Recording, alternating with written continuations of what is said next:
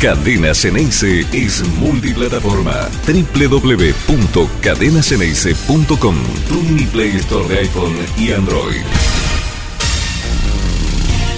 Muy buen día para todos. ¿Cómo andan? Día jueves, cada vez falta menos. Realmente, ya estamos a, muy poquito. Le doy la bienvenida a todos los que ya están enganchados en el chat en vivo, en YouTube, en Facebook, a donde nos esté mirando y por supuesto la muchísima gente que siempre hay que multiplicarlo por lo menos por 10 y más también, muchísimo más también, que están a través de la aplicación y cadenaseneice.com. Hoy tenemos mucho material, tenemos la sección de siempre de verdades Ceneices con David Vázquez. En un ratito nomás se va a venir toda la información del equipo porque hoy hubo por primera vez en la semana práctica de fútbol formal y hubo un parado. Si esto es el equipo definitivo o no, me voy a tener a lo que nos contaba ayer Fafi, ¿no es cierto? Que no hay que tomar como definitivo en absoluto lo que hoy sea la práctica de fútbol y los 11 que ponga el negro Ibarra, porque es una primerísima instancia recién. Hay por delante práctica del día viernes, o sea, mañana, y el sábado también. Ahí se puede llegar a definir, aunque por sobre todas las cosas el tema que es de principal preocupación, me imagino, para los hinchas de Boca, que es la lesión de Marcos Rojo, yo creo que ahí se lo va a esperar hasta el mismo domingo al mediodía. Hasta ese momento, en Boca van a esperar para que pueda jugar o no. Ahí se va a conocer la noticia, si es que no pasa directamente en la, bombonera, sobre si va a poder estar el capitán actual que tiene Boca o se lo va a tener que perder. En un ratito nomás va a venir Fafi. Pero la portada del día de hoy habla de la verdadera historia, la mentira de la Guardia Alta. ¿Qué es la Guardia Alta? La Guardia Alta es una construcción, un relato, algo que se fundamenta sobre bases mentirosas, como la inmensa mayoría de lo que hoy por hoy llamamos relato. El relato necesita de actores eh, principales, por supuesto, el que es el, el que se eh, trata de llevar el objetivo por delante, el principal interesado, digamos, y por supuesto un montón de actores secundarios que para que ese relato se continúe, se mantenga, se sostenga y se multiplique, también los hace tener un, un laburo principalísimo, casi indispensable. La Guardia Alta nació allá por el año 2018, en la previa de lo que fue la primer final, aquella de la Copa Hamburguesa en Mendoza, o la Supercopa Argentina, bien no sé cómo se llama que termina ganando River. Pero en la previa, digamos en enero o febrero de ese año, el técnico hoy de River, y que todavía lo era, eh, y que lo era en aquel momento, tuvo la oportunidad de hablar con un periodista que cada vez tiene más relevancia en nuestro país, con Gustavo López. Gustavo López en Estados Unidos se acercó a hacerle una entrevista al hoy técnico de River y casualmente, o no tanto, surgió esa frase, fundamentada vaya uno a saber en qué cosas, ¿no? La guardia alta. Claro, el técnico del equipo que venía de ser campeón de América un par de años antes, que venía obteniendo todos los títulos internacionales que había en juego en Conmebol, no la Libertadores, pero sí las copas menores, Sudamericana, Recopa, de manera consecutiva y siempre, siempre, siempre, siempre, sin excepción, siempre, con arbitrajes objetados u objetables. Siempre. Y cuando digo siempre, es siempre, sin una de por medio. Pero claro, ante las quejas que llegaban de otros lados, fundamentalmente de periodistas e hinchas de boca, este término vino, vino muy bien. Primero para ir raleando el camino, para allanárselo, porque por las dudas, el presidente del país en ese momento, Mauricio Macri, hincha de boca, ex presidente de nuestra institución, el más ganador de la historia. Por debajo, se le aducía ser hinchas de boca a quienes estaban al mando de la liga en aquel momento, Superliga, y esos los nombres que varían para que en definitiva nada cambie aquí en el fútbol argentino. Y también, por supuesto, lo que tenía que ver con el presidente de la AFA, Chiqui Tapia, para muchos hinchas de boca, o él creo que lo ha reconocido en algún momento, hincha de boca.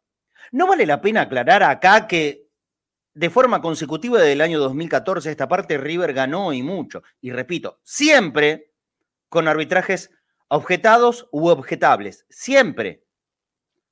Pero poner esto en escena, la guardia alta, porque hay tantos hinchas de boca en este lado y en aquel lugar, podía llegar a sacarle algún rédito, por lo menos, rédito quise decir, por lo menos poner una piedra en el camino ante la eventualidad de una derrota, porque podía pasar. Lo primero, lo más rápido, lo próximo, lo que se venía y el objetivo principalísimo por el que se creó la Guardia Alta fue aquella primera final en Mendoza por la Supercopa Argentina. Que dicho sea de paso, le salió muy bien. Patricio Lustó, que siempre fue muy criticado y muy apuntado por el mundo riverplatense, desde aquel partido en el año 2011, ¿se acuerdan? El autogol de Carrizo y después la emboquillada de Martín Palermo, lo que fue el último clásico en versión primera A, de aquellos viejos enfrentamientos entre Boca y River. Después renació una nueva historia. Hasta ahí hubo una historia, la de la primera división, y a partir de la vuelta a la primera en el año 2012, 2012 la, la historia se cuenta diferente. Lo acusaron por todos lados de no haber cobrado hasta 12 penales. Una locura, una ridiculez, irrisorio. Pero pasó y se lo dijo públicamente. Entonces, por supuesto, el condicionamiento con el que Patricio Lustó, para muchos el mejor árbitro de la Argentina, llegó en ese partido final del año 2018 en Mendoza, principios de aquel año, por supuesto que fueran. Y terminó involuntariamente, creo. Vamos a ser buenos. Favoreciéndolo a River y perjudicándolo notoriamente a Boca, cobrando un penal inexistente y después en el segundo gol de River en la previa, cuando se inicia la jugada, había un agarrón, una falta, como mínimo, una falta, a Pablo Pérez en el área de River. De lo que podría haber sido penal para Boca, terminó siendo el segundo gol y definitivo del partido para River que se consagró campeón de la Supercopa Argentina. La guardia alta empezó a funcionar. Por supuesto que cuando uno aplica un método y funciona, lo mantiene en el tiempo. Es lógico. Bueno, la Guardia Alta, hoy, cuatro años más tarde, sigue teniendo la misma vigencia. Por supuesto que ahora van a gloriada porque se dieron cuenta que esto verdaderamente funciona. Y ante cualquier circunstancia y un mes previo a cada clásico contra Boca, esto se pone en, en valor en todos los medios de comunicación. Por supuesto, desde el actor principal, como dijimos al principio, que en este caso es Marcelo Gallardo en cada conferencia de prensa, haciendo sus críticas, por supuesto siempre desde la mirada superadora, con la que el discurso del gran Marcelo baja hacia los plebeyos en la conferencia de prensa y para que después todo esto se expanda al público en general. El gran maestro critica los arbitrajes, siempre en la inminencia de un partido contra Boca. Y después los informes consecutivos, que van pasando desde ahí en adelante hasta jugar contra Boca. Otra vez la guardia alta. La guardia alta tiene como fundamento una mentira, la del prejuicio.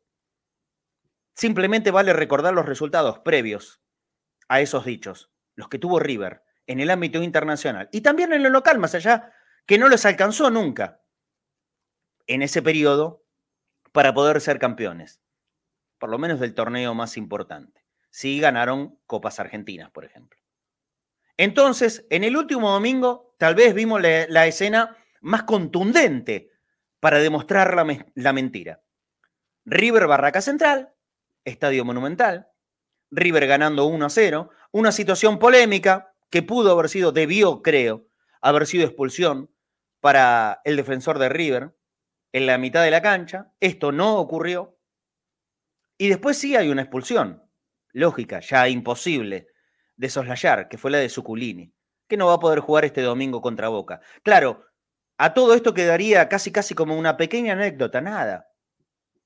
Cosas que pasan en los partidos y la verdad que pasa en todos. No nos vamos a venir a rasgar las vestiduras con respecto a esto. Por supuesto que pasa también a favor de Boca, como ha pasado en contra. Por supuesto que sí.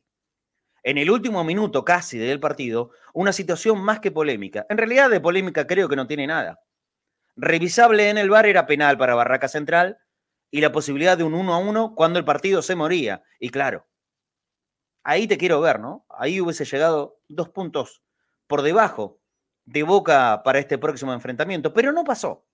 No cobraron penal, no lo revisaron en el bar Y el partido finalmente terminó 2 a 0 en favor del próximo rival, de Boca el domingo en la bombonera.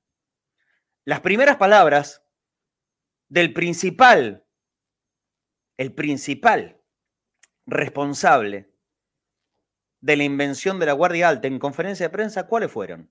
Sentirse perjudicado y decir que el arbitraje realmente está pasando un muy mal momento y que hay que reflexionar sobre un montón de cuestiones que encierran a los arbitrajes y también al VAR. Ah, pa' caramba. Acaba de ocurrir en el partido, acaba de ocurrir en el partido que no te expulsaron a un jugador importantísimo de la defensa y no te cobraron un penal en contra, que te sirvió para poder ganar el partido contra Barraca Central. El equipo apuntado por todos como el máximo beneficiado del AFA por ser Chiquitapia, que aparte de ser hincha de boca, es presidente, el, el alma mater de Barraca Central. Entonces, cómo en un momento y en apenas un vuelo de pájaro se transforma una situación favorable en algo perjudicial. Solamente desde los inventores de la mentira de la Guardia Alta puede ocurrir. Por supuesto que durante toda esta semana esto tuvo continuidad y sobre todo en el día de ayer, tras un informe que hubo en un canal de televisión, donde los puntos favorables para Boca pasaba a ser el árbitro. El árbitro será Darío Herrera. Yo les propongo a ustedes, ingresen en www.cadenaceneice.com y ahí van a poder ver la nota que escribió hace un ratito nomás Leandro Valdés. Tiene que ver con apuntar al juez de turno, que en este caso es Herrera, sino para conocer bien exactamente cuáles son los antecedentes de Herrera con Boca. No hablo ni de prejuicios ni de favorecimientos. Conocer exactamente cuáles son los antecedentes. Cuatro veces arbitró el Boca River. Boca no perdió nunca. Pero hubo situaciones. Para un lado y para el otro. Pero claro, aire acondicionador no es un error gramatical. ¿eh? El acondicionador, apuntado por Leandro Valdés en esta nota, que ustedes pueden ver en la web de Cadena Ceneice, repito, cadenaceneice.com, tiene que ver con el trabajo y con la construcción de la que yo les estoy haciendo mención en este momento. El relato de la mentira de la Guardia Alta, que fue mentira desde un inicio y que por supuesto sigue sosteniéndose en una mentira articulada, armada, coordinada, armoniosa, que no solo tiene como principalísimo responsable al protagonista fundamental, que es el técnico de River, sino también en la imprescindible sociedad que se arma desde muchos periodistas, desde distintos medios. Obviamente, de los identificados directamente con River, que yo lo veo hasta lógico, y de los que supuestamente dicen ser independientes. La Guardia Alta, desde el principio y hasta el final de su existencia, fue una mentira. Boca ante esto tiene que contraponer su juego, su enjundia, la garra, las dificultades para poder ganar el partido. Pero tenemos que tener muy en claro que no solamente se juega contra un rival, en este caso los 11 jugadores que va a poner Marcelo Gallardo. Hay por detrás, en la construcción del relato de la mentira, cosas muy fuertes, muy poderosas. Por eso, cada vez que Boca gana un clásico, tiene un gusto mucho más que el de ganar un súper. Tiene el gusto de ganarle a la construcción de la mentira. Y la verdad, cada vez que eso ocurre y ojalá que vuelva a pasar el próximo domingo, a mí me da una satisfacción no doble, triple, cuádruple, por 10, por 100, por mil, porque si hay algo que siempre quiero en la, en la vida es desenmascarar y ganarle a los mentirosos, como quienes hicieron, ejecutaron la Guardia Alta. Saludos a mis compañeros, ¿cómo andan? Flaco Fornés, David Vázquez, viene con una muy linda sección. ¿Cómo andan, muchachos? Hola, Flaco. Hola, Marce. Hola, David. Hola, compañeros. ¿Cómo están? Hola, gente. ¿Cómo están? Hola, yo estoy, estoy, en modo gran hermano, muchachos. Uy, ¿quién apareció? ¿Quién apareció? ¿Qué haces, Pablo? Pablo Elisoto, ¿cómo andás? Bien, bien, acá laburando. contame, rápido el volei. ¿Cómo va el volei? Perdió el primer set, Argentina cómodo, 25-18 creo, y ahora me maría ya está ganando 20, 21-19 saca. ¿Gana Argentina 21-19? Sí, sí. El segundo, ah, set está buenísimo. Mantenernos al tanto, ¿sí? Mantenernos al tanto. Cortanos porque realmente es interesante y creo que mucha gente está jugando Argentina, Brasil en el Mundial de Voley y, está bueno eh, enterarnos. Está nuestra selección jugando ahí, los muchachos levantando lo que fue una primera ronda compleja. El otro día ganaron muy bien el partido y estos son cuartos de final, ni más ni menos con que a los que también siempre le quiero ganar, que son los brasileños. Aparte, no solamente si ganan hoy eh, se meten en la lucha por las medallas, del color que sea, sino que eh, a Brasil se le ganó el bronce el año pasado. Sí, señor. Es, un, clásico. Bueno, dale, Pablo, ¿eh? no, hay problema que estés, que estés, sin cámara, pero anda noticiándonos, por favor, de, a cada ratito de cómo está la selección argentina de volei. Eh, Flaco, querido, eh, ¿alguna reflexión sobre esto? Si no, nos metemos a hablar del equipo. ¿eh? Mira, muy poco, muy poco.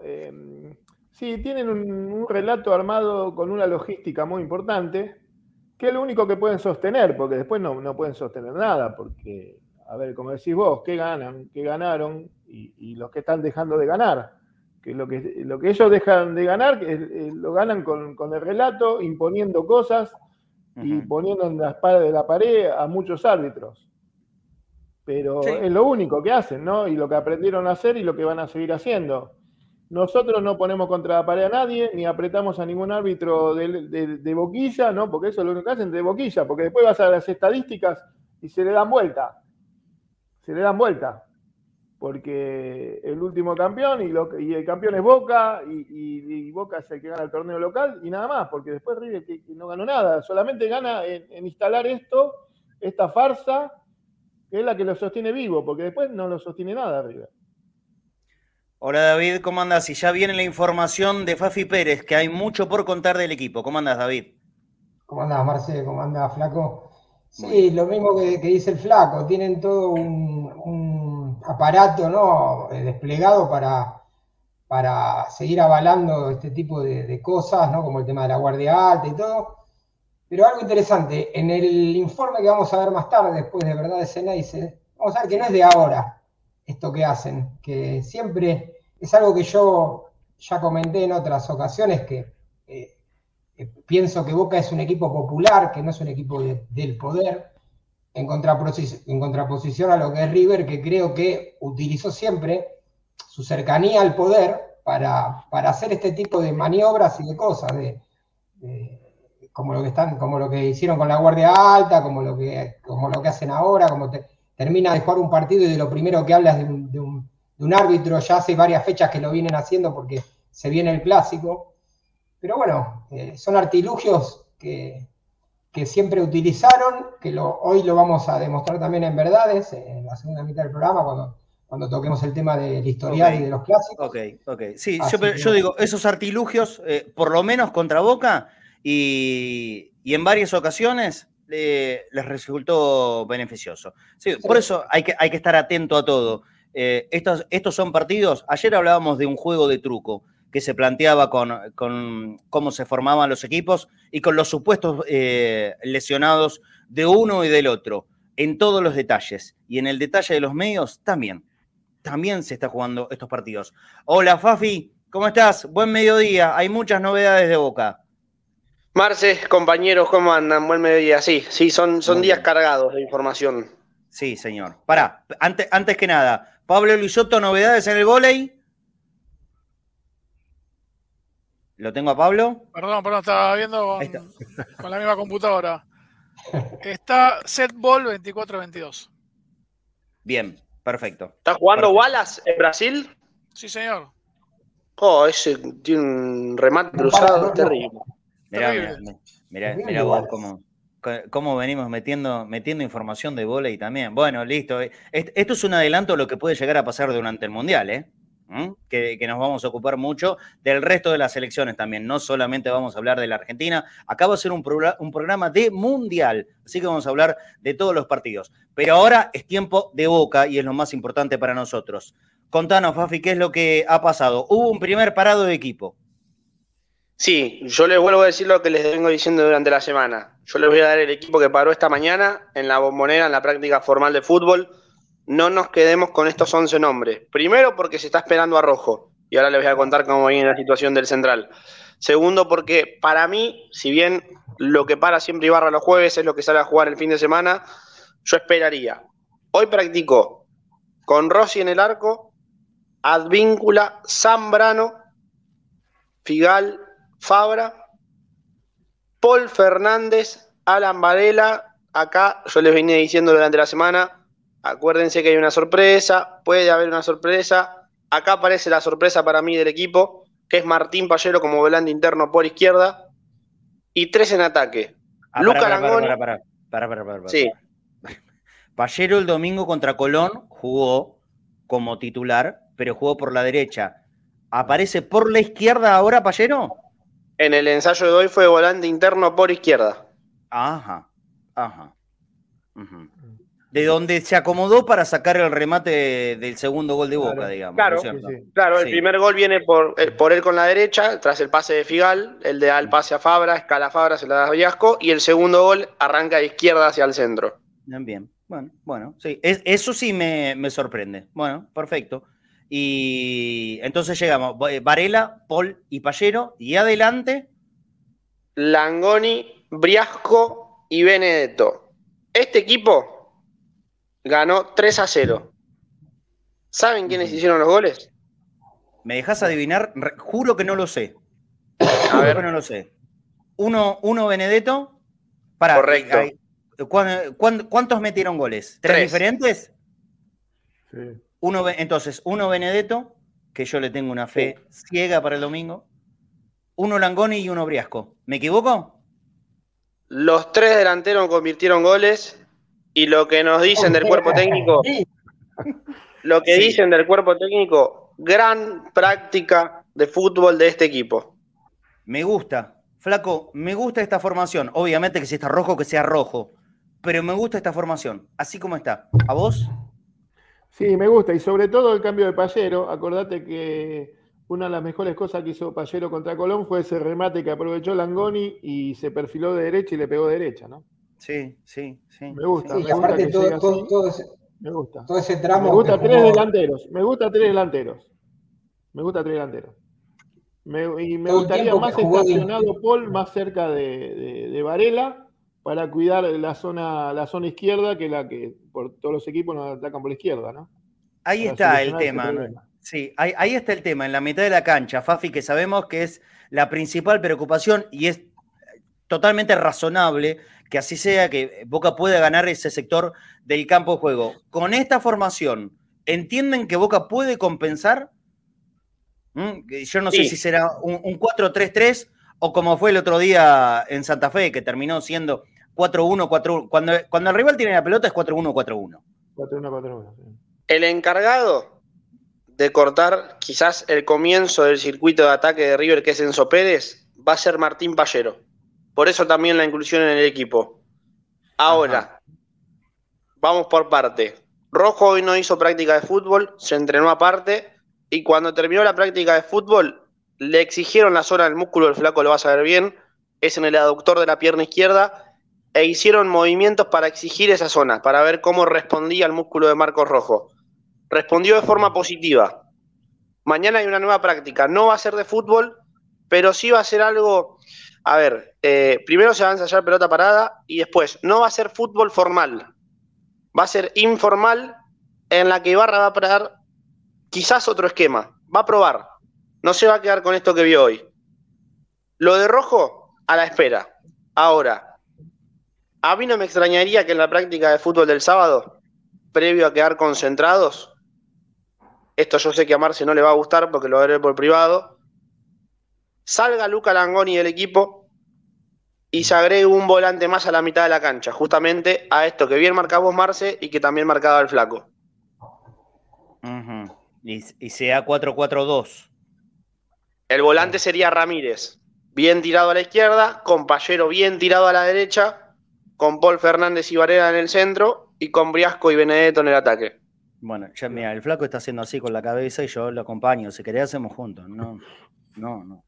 No, no. No, pero ¿sabes por qué no? Porque Langoni tranquilamente, ya lo ha demostrado el otro día, que, se asociaba bien a la mitad de la cancha para por lo menos hacer un, bloque desde ahí. Obviamente no, no, va a ser un gran marcador, no, no, no, no vamos a pretender que. Pero para compensar al equipo, en la marca de la mitad de la cancha, Flaco me parece que cumplía bien. Y tiene despliegue después para salir rápido. Claro, por eso te acordás que en un momento del partido lo cambió de punta. Claro, exacto. Lo cambió de punta para eso. En el primer tiempo. De punta para eso, porque igual el mismo Ibarra se veía que lo atacaban, que lo estaban desbordando mucho a Fabra, que Fabra no hacía pie, y lo cambió de punta a Langoni me parece que es un error ponerlo a Ramírez. Es más, si vos vas a poner ahí un volante de marca que hoy eh, no, lo, no, lo, tenés y no lo tenés tanto en juego, eh, yo lo pondría hasta el mismo Pulpo González para que se quede parado ahí y River no lo desborde. Ya con un hombre ya no te desborda. Y aparte por la experiencia, ¿no? Sí, ¿Me dejas agregar algo, No demostrando nada. Sí, Pablo. Eh, primero que Argentina está empatando, ¿no? En el volei, están siete iguales. 25-23. Y recién lo que decía el flaco, coincido plenamente. Para mí, si Boca sale a jugar con Ramírez, em, empieza en desventaja. Claro. Sí, bueno, esto entonces habrá que esperar hasta el sábado, no, nos cuenta Fafi. Eh, mañana entonces no hay práctica de fútbol, entonces, eh, Fafi. No de fútbol formal, sí se va a practicar pelota parada y va a haber un ensayo informal de fútbol este informal refiere a, que no juegan 11 contra 11, seguramente eh, participan de la práctica un par de chicos de reserva, como vienen siendo Maxi Salazar, Mauricio Benítez, entre otros. Eh, y la práctica, la última, previa al Superclásico, va a ser ante el sábado. Bien, bien. Ok, eh, hasta ahí cerrado entonces lo que puede llegar a ser. Verán que hay, hay, varias posibilidades todavía, no hay, no hay un equipo confirmado ni por asomo. Eh, vayamos al tema que trascendió hoy por la mañana sobre Agustín Algo más, antes, de irnos a lo de Rossi. Dale.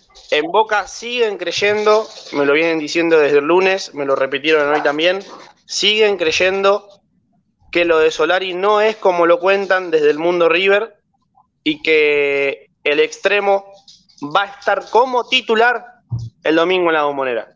Sí, en Boca creen que Solari va a ser titular. Sí. Sí, sí, sí, sí, Y hacen bien, hacen bien, hacen bien, porque de esto también, ¿eh? cuando hablamos de la construcción, de esto también hablamos, de, sostener eh, lesiones mentirosas, no va a ser la primera vez. Em, y está bueno por lo menos que, desde Boca ya se hayan dado cuenta y, tengan en cuenta que se puede hacer un trabajo al respecto de eso. A mí me, parece perfecto. Bueno, ahora sí, vayamos al tema Rossi y compartamos información, a ver qué es lo que tenés vos y si yo puedo aportar algo diferente. Bueno, lo primero que voy a decir es que no hubo una oferta formal de Boca al arquero. Eso como primero, porque leí en muchos lados que nueva oferta de Boca. No. Lo que pasó fue lo siguiente.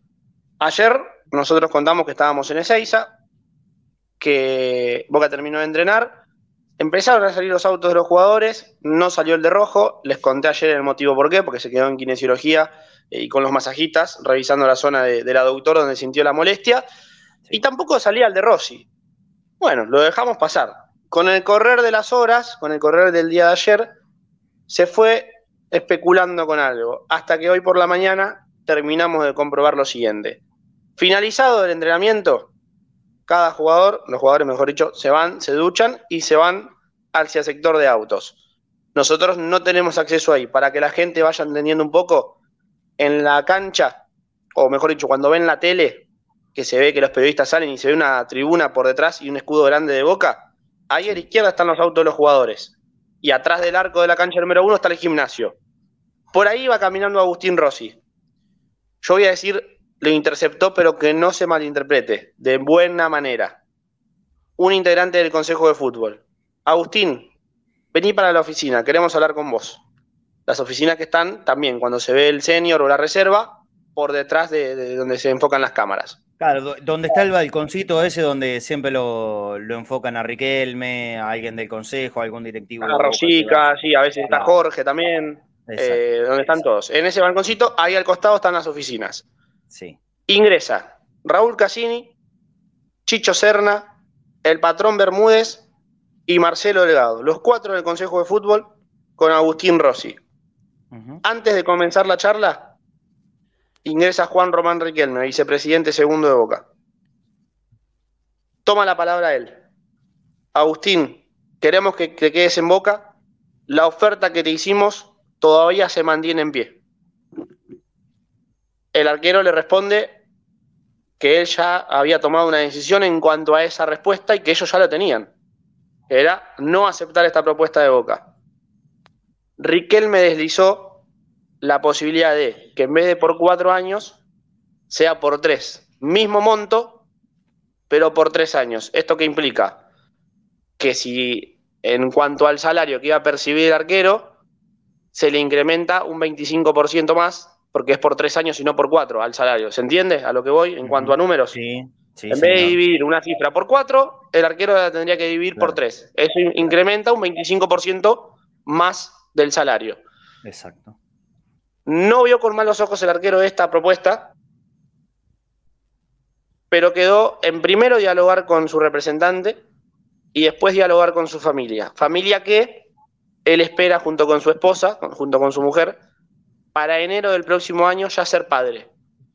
Y la idea principal de la familia, sobre todo de su mujer, es por lo menos el primer año de su hijo transitarlo en Argentina, transitarlo en Buenos Aires. Esto no es una nueva oferta de Boca, nuevamente. Para que sea oferta tiene que ser formal, tiene que estar plasmada en un papel, recibirla tanto Agustín Rossi como su representante. Lógico, sí. Yo esperaría, obviamente esto no va a ser cuestión de horas, porque el domingo hay un partido muy importante y yo no sé si será la próxima semana, porque Boca a mitad de semana juega contra Lanús. No dan quizás los tiempos como para sentarse a negociar, claro. La propuesta está, no es formal. Las puertas están abiertas a una nueva negociación. De vuelta digo, no es una oferta formal de Boca, sino que yo lo titularía como las negociaciones se vuelven a abrir, nada más. Bueno, a ver, eh, Fafi, eh, para no hacerlo complicado, esto, eh, según la información que manejas vos, es una charla que tuvo alguien del Consejo de Fútbol, pero ¿estuvo Riquelme en esa charla? Estuvo ¿Este Riquelme presente y fue él quien llevó las charlas. Ok, bueno, no, no, hay papeles de por medio, no hay formalidad porque no estaba ni siquiera el representante y que Boca habría mantenido la misma oferta en cuanto a números, pero cambiándola, y esto es sustancialmente distinto, porque una cosa es una propuesta por cuatro años y otra por tres. O sea, ante la misma plata, menor cantidad de tiempo es eh, un, un, camino directo para que sea un aumento. ¿De acuerdo? Bueno, esta es la información que maneja Fafi Pérez y también muchos periodistas de Boca. Yo voy a agregar algo del lado de Rossi, que es lo que pude averiguar. Y no, no, pretendo de ninguna manera desmentir a mi compañero. Simplemente la información que digo que averigüé desde el lado de Rossi, del representante. Sí, las dos voces serían. Claro. El representante dice que sí que existió esta charla, pero que no hubo ninguna modificación respecto a la cantidad de años. Que le propusieron lo mismo, que le dijeron que eh, la propuesta sigue vigente y que Rossi le volvió a decir que no. En los mismos términos, no. Lo que el representante cuenta es que no hubo ningún cambio en la postura, esto de, bajar de cuatro años para tres. Esto es lo que cuenta el representante de Rossi. Así que hay dos versiones sobre un tema.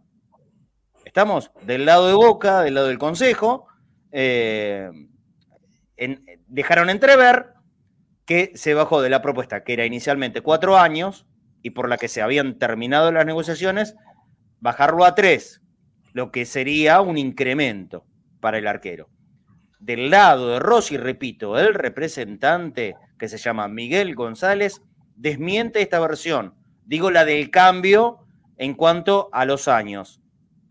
No que no hayan existido. En la charla existió. Esto es absoluta verdad. Pero sí el representante desmiente que Boca le haya propuesto algo diferente. Lo que le dijeron, según el representante Miguel González, es la puerta está abierta para el contrato que te ofrecimos. El contrato que te ofrecimos sigue ahí vigente si lo querés firmar o no. Y Rossi le, volvería, le, habría eh, vuelto a decir que no a esto. Esta es la información que tenemos. ¿De acuerdo? Lo que cuenta Fafi y lo que cuento yo del lado del representante de Rossi. ¿Cuál es la verdad? No lo sabemos. Eso es lo que no podremos, no podremos saber Probablemente nunca. En un lado cuentan una cosa, en el otro lado cuentan otra cosa. Nosotros acá exponemos las dos. Lo, cierto, lo cierto y que, que no se discute es esto, que charla hubo, por lo tanto intención hay. Pegado a esto, yo tengo la obligación de preguntarte qué pasa con Romero, Jafi. Porque ya, la verdad, yo ya me había hecho la cabeza que me guste o no, lo de Rossi era un tema culminado, cerrado, y que tarde o temprano iba a empezar a atajar Romero. Ahora, ante este nuevo intento de Boca para que se quede Rossi, ¿es porque algo en Romero no está bien? Faltan 20 días para que se dé en principio el debut de, Sergio Chiquito Romero, que va a ser en Copa Argentina, ya contra rival que es Quilmes y en Mendoza. Eh, yo lo que les pregunto es a todos, ¿no? Para ser campeón tenés que tener a los mejores en tu plantel. ¿Estamos todos de acuerdo? Sí, sí, no siempre, pero sí, sí, sí. ¿En lo posible? Sí, claro. Sería muy loco que Boca, para afrontar el 2023, tenga tanto a Agustín Rossi como a Sergio Chiquito Romero en el plantel. No, no, diciendo esto porque a fin de año se le vence el contrato a Javi García. ¿no? A eso voy. No, no, más vale que no sería loco, sería buenísimo tener dos arqueros de tremenda calidad. Sí me resultaría raro del lado de Romero, ¿no? No, no me imagino muy contento a Romero. Pero, Fafi, perdóname que me meta, ¿eh? Eh, entonces Romero reemplazaría a Javi García llegó para reemplazar, porque a nivel de edad, de hecho, han compartido Mundial Juvenil juntos, eh, cuando fueron campeones del mundo, en el 2007. Tienen esa. Eh, no tienen la necesidad de ser titulares. O sea, Boca fue a, a comprar. Yo lo que tengo claro. Lo que tengo claro es que si Boca puede hacer todo lo posible para que se quede Rossi, eso es el mejor negocio para el club. Sin aparte, Rossi, Rossi, se puede llegar a ir a fines de año que viene, en una hipotética yo creo, yo creo, que Boca lo que más busca es eso, ¿eh? que firme, que firme el contrato para poder venderlo en un próximo mercado de pases. Eso, eso es lo que yo bueno, después de la próxima Copa. Perdón, ¿eh? Acá hay algo importante que también se deslizó por arriba en la reunión de ayer. Vos me presentás una oferta de aquí a seis meses, nosotros la escuchamos, la evaluamos y tomamos una decisión juntos. Hablando quien representa a Agustín Rossi seguramente, y, el Consejo de Fútbol, siempre y cuando esta oferta llegue y sea real. ¿Sí? Una especie de, cláusula, como la que tiene, la que tuvo Tevez en su momento, o como la que tuvo Izquierdos, que cada seis meses escuchar ofertas, bueno, si el contrato de Rossi es, por tres meses, estamos hablando del supuesto, ¿no? De que acepta la, oferta que Boca le va a enviar o estamos jugando. Pero Rossi acepta ser el arquero de Boca en su puesto hasta eh, diciembre de 2025, si se quiere, cada seis meses tener la posibilidad de que el arquero se vaya. Y que no necesariamente sea por la cláusula. ¿Se entiende? Sí, sí, sí, sí, perfecto.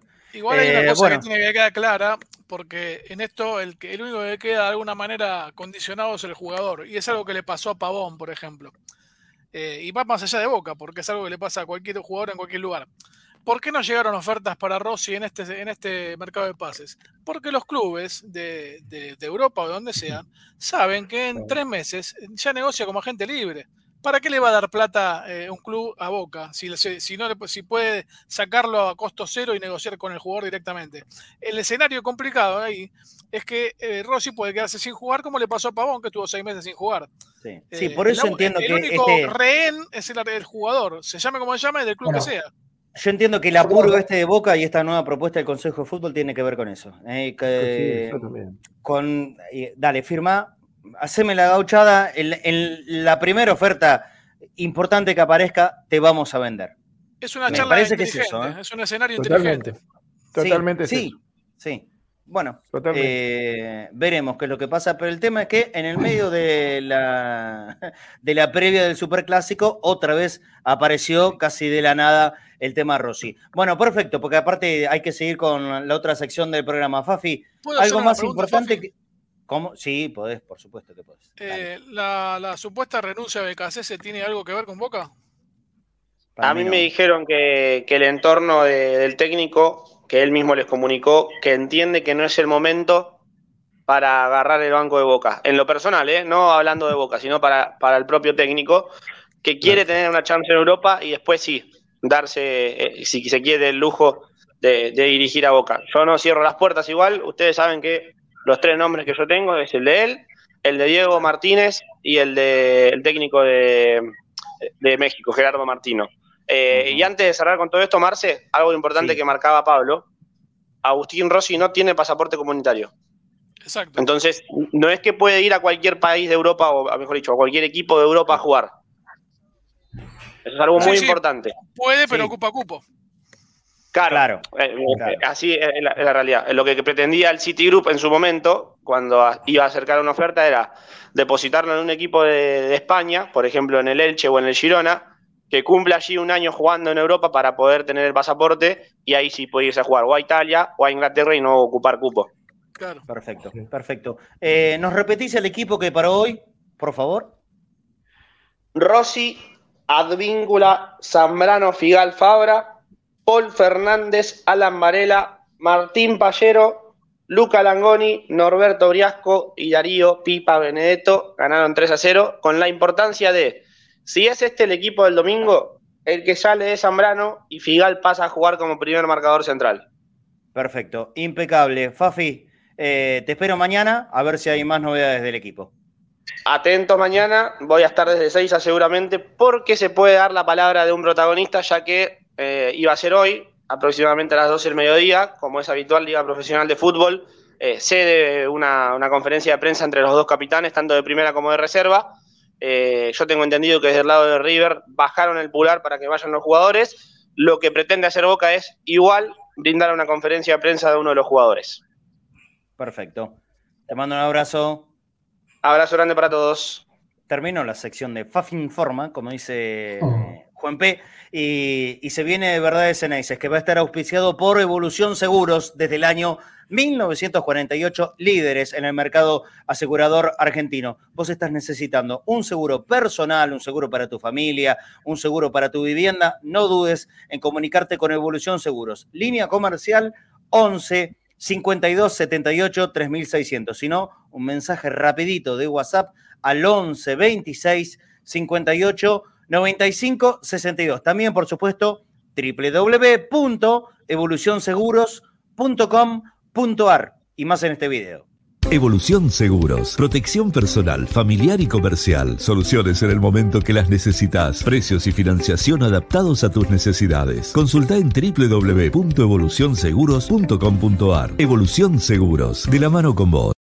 Faltan pocos días para el fin de semana, la gente ha cobrado y la plata vuela rápido de los cajeros automáticos. Sí, pero tenés la posibilidad de ir a cualquier sucursal de los hipermercados Chango Más, te vas con tu tarjeta de débito a cualquier caja de cualquier hipermercado y podés retirar hasta 20 mil pesos en efectivo. Sin olvidarte que también tenemos para contarte la promoción de días lunes y martes para jubilados y beneficiarios de ANSES. Por ahí vos no sos jubilado, pero tenés tu viejo, tu vieja, algún conocido que lo puede aprovechar. 15% de descuento en el total de la compra de productos de primera necesidad. Lunes y martes para jubilados y beneficiarios de ANSES. 15% de descuento en todos los supermercados Chango Más. Mira, en Hiper Chango Más y Chango Más, 11 días de super ofertas son un changazo. Hasta el 11 de septiembre, aprovecha estos productos por solo 99 pesos cada uno. Hamburguesa se cuenta por dos unidades, arroz check por un kilo y muchos productos más. Cuarto trasero de pollo a 259 pesos por kilo y no te pierdas las 12 cuotas sin interés en todos los tebeles y acondicionadores de aire. Aprovechalo también en masonline.com.ar.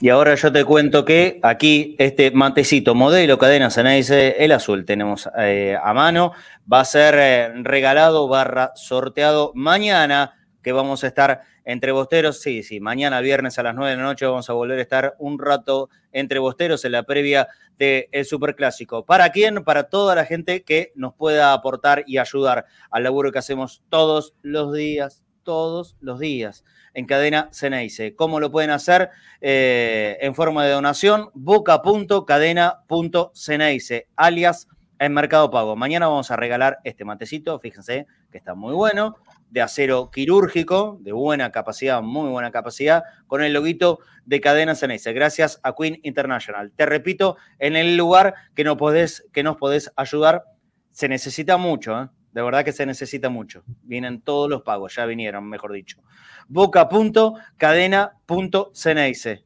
Cualquier ayuda que nos mandes a nosotros nos va a servir teniendo en cuenta, por supuesto, que esto no es una rifa, eh, sino que es algo para poder ayudarnos a nosotros y te regalamos. Eh, si querés participar para ganar el mate y pones un mango y bueno, vas a participar de todas formas, pero ten en cuenta que eso de gran ayuda, obviamente que no, que no va a ser. Teniendo en cuenta eso, por supuesto que será bienvenido cualquier eh, tipo de aporte. Este matecito de Queen International, mañana, para todos los que aporten, vamos a tratar de llegar por lo menos a 20, ¿sí? La verdad, la verdad es que en esta semana entró un solo aportante. Uno solo. ¿Se le va a ganar el mate? No. Tenemos que llegar por lo menos mañana al final de Entre Bosteros a 20 amigos que puedan ayudarnos a nosotros aquí al laburo que hacemos todos los días. Esto es para las transmisiones, para los programas, para los viajes, para mantener toda la estructura que muy cara es y cada vez más. Eh, ya sabrán ustedes el tema del dólar, de los costos, que Internet no se paga en pesos, sino que se paga en dólares. Y, y está complicado. Eso, eso, es lo cierto. Por eso, repito, hasta el cansancio. Boca.cadena.ceneice. Si nos podés ayudar, si, nos te, si te gusta el producto que hacemos todos los días acá en Cadena Ceneice, tanto conectados al mediodía como, como eh, la tarde, la noche, los programas, las 24 horas, por supuesto, de la aplicación y cadenacenencia.com. Mañana en Entre Bosteros te vamos a regalar este matecito. Estamos esperando también para traer más gorritos de Cadena Ceneice y cuando lo tengamos lo vamos a mostrar y sortear en ediciones venideras de Entre Bosteros. Por favor, los que miran conectados a mediodía, si nos pueden dar una manito también, mañana a la noche, con Entre Bosteros, vamos a sortear este mate que está bueno, ¿eh? miren que no es una berretada ni nada, de verdad es muy bueno, de acero quirúrgico, nunca, nunca se pone mal y la yerba se conserva muy bien. Gracias por eso. Y ahora sí, ahora sí, siendo las 2 menos 10 de la tarde, extendiendo el programa como es habitual, entramos en la columna de todos los jueves de Verdades Enaices. Hoy les va a contar David. Ya le estuvo metiendo un poquito en, introducción, pero tiene que ver con los años más felices siempre fueron azul y oro. ¿Así es? Exactamente, exactamente. los momentos más felices siempre fueron azul y oro. Eso es la, verdad de hoy. Vamos a hacer, vamos de cara al, próximo superclásico que se juega el domingo, vamos a, hacer un análisis de lo que fue el superclásico eh, década por década, a partir de los años 60, y vamos a tomar de cada década un partido paradigmático, ¿no? un partido eh, modelo, que, jugado en la bombonera, porque este partido se juega en la bombonera, que tenga similares características a los, a los que tiene el partido del domingo, donde los dos equipos llegan peleando el campeonato, los dos equipos más o menos con la misma cantidad de puntos, en este caso tienen la misma cantidad de puntos, pero en, en los casos que vamos a ver de diferentes décadas, eh, pueden llegar un punto arriba, un punto abajo, pero siempre en la pelea y vamos a ver qué es lo que pasó eh, en cada década y en, particular en los casos que vamos a tomar. Sí, eh, para, arrancar, vamos a arrancar por la década del 60. Tenemos una plaquita. esto no es, no es jugado en la moneda, son la cantidad de partidos que se jugó del 60 al 69. El corte siempre se hace en el, en el último año de la década. Claro. Se jugaron 28 partidos, hubo 11 empates, eh, victorias de Boca 11, derrotas de Boca 6, goles a favor 34, goles en contra 28. En esta década hay una predominancia fuerte de Boca, ¿no? Sí, eh, sí. En el total. Casi el doble. Sí, Exactamente. Exactamente. Y como partido emblemático, vamos a, referenciar un partido que se jugó en la bombonera en el año 62, donde los dos equipos llegaban con chances de, salir campeón en, en la última fecha. Esto se jugó un 9 de diciembre, o sea que el primer 9 de diciembre importante, como siempre lo bautizamos nosotros, y siempre, siempre Boca primerió en este tipo de cosas, hasta en esto. Sí, eh, Es, el día de, ahí, lo vemos, es, este partido Boca lo gana 1 a 0, es el día que Roma le ataja el penal a Delem. Este es el gol de Valentín. este es el gol, de Valentín. Sí. Exactamente. Este siempre tuvo un duelo muy particular con Amadeo Carrizo, histórico arquero de River. El gole... Eh, ¿sigue, siendo Valentina el, máximo goleador de Boca en los clásicos? ¿O, Palermo los desbarrancó? Yo creo, que, en goles oficiales por clásico es, Valentín y Palermo sigue siendo Valentín. tiene 9 o 10 y Palermo tiene 8 o 9. Un brasileño le contamos, le contamos a los chicos que por ahí no, no, lo saben tanto, un, brasileño eh, que vino y los volvió locos a los de River siempre, siempre le metía goles a, Carrizo.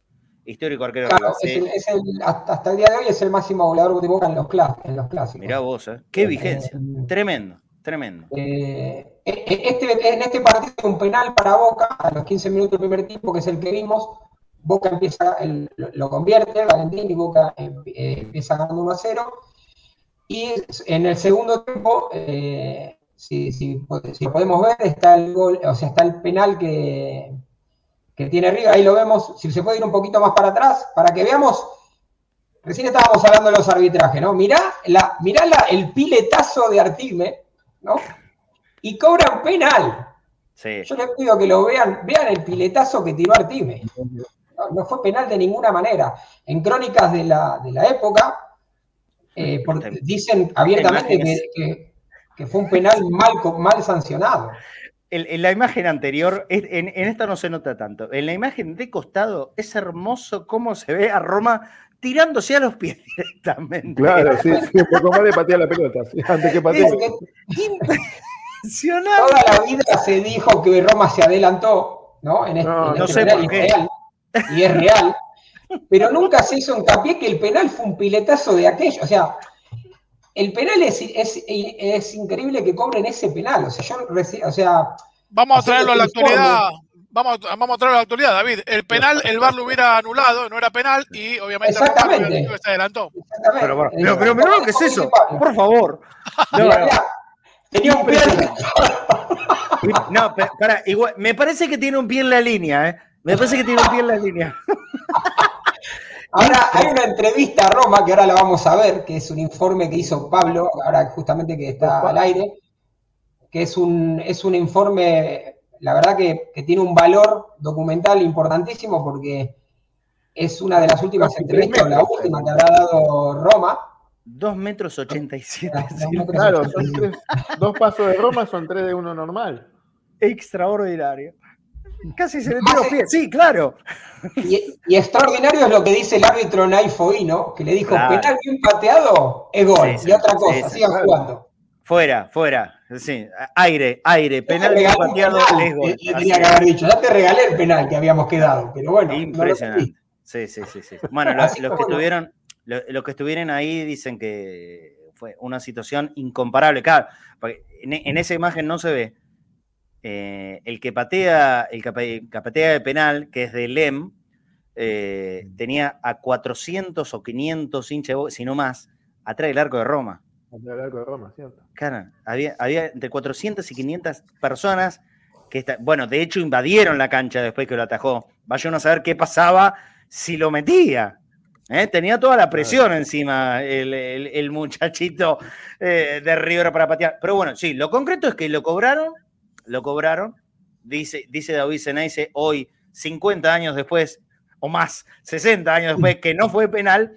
y todavía, todavía, no, todavía no hay certeza si se adelantó o no. La verdad es que no hay certeza. Sí, Pablo. No, no, te quiero agregar, no sé si se puede ver de vuelta la imagen, pero cuando si ataja el penal, Marzolini va y se lo lleva puesto a propósito. Era otra vez penal. Adelem. Lo, lo atropella a propósito. No, pero para la pelota está afuera. Claro. La pelota que la chance de poder volver a ver esto. A ver, ahí, ahí otra vez. Fíjate cuando. Mirá el piletazo, pero el piletazo de Artim es buenísimo. sigan a, sigan a Delem. Mirá, mirá, el defensor no le hace nada. No le hace nada. Levanta las manos del defensor. Quédense con Delem y vean cómo se acerca Marzolini de atrás. No. ah, bueno. El árbitro mira para otro lado. ¿Vos el topetazo? ¿Vos, te imaginás eso hoy? Ese jugador se, se, interna en la cancha, lo ponen, lo ponen en terapia intensiva. Sí. El topetazo de Marcelini es, tremendo. Para ir a, abrazar, disimuladamente se lo lleva puesto al pobre de. Todos los que ah. estaban en, el costado disfrazados de, de fotógrafos geniales. había más, había más, gente con, con, con caja que con ¿Cuántas revistas y diarios había eh, en, en, esa época? No, bueno. El penal de Roma de Lem, que todavía hay dudas. A mí no me queda claro. Vamos a tener que, que poner bar si se adelantó o no el Tano Roma, no queda claro. Lo concreto es que Boca terminó ganando la serie y saliendo campeón. y salió campeón. No lo pongamos más, porque a ver si lo reclaman. Bueno, yo le pongo, Lo pueden reclamar en cualquier momento. Reclamaron un título y se lo dieron hace unos años. Sí, hay, un link con una entrevista que, es la que quería esta. Si se puede poner con audio, estaría bueno. Eternos rivales protagonizan el clásico del siglo como final. esto es un audio de la época, está buenísimo. Dos nombres que son historias del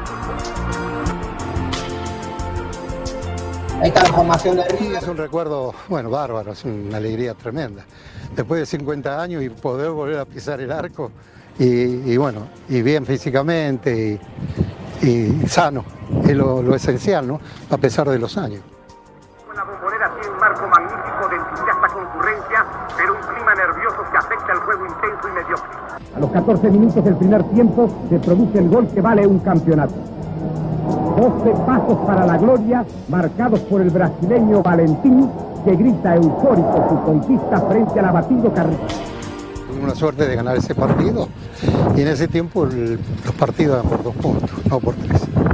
Si ellos nos empataban, prácticamente eran campeones.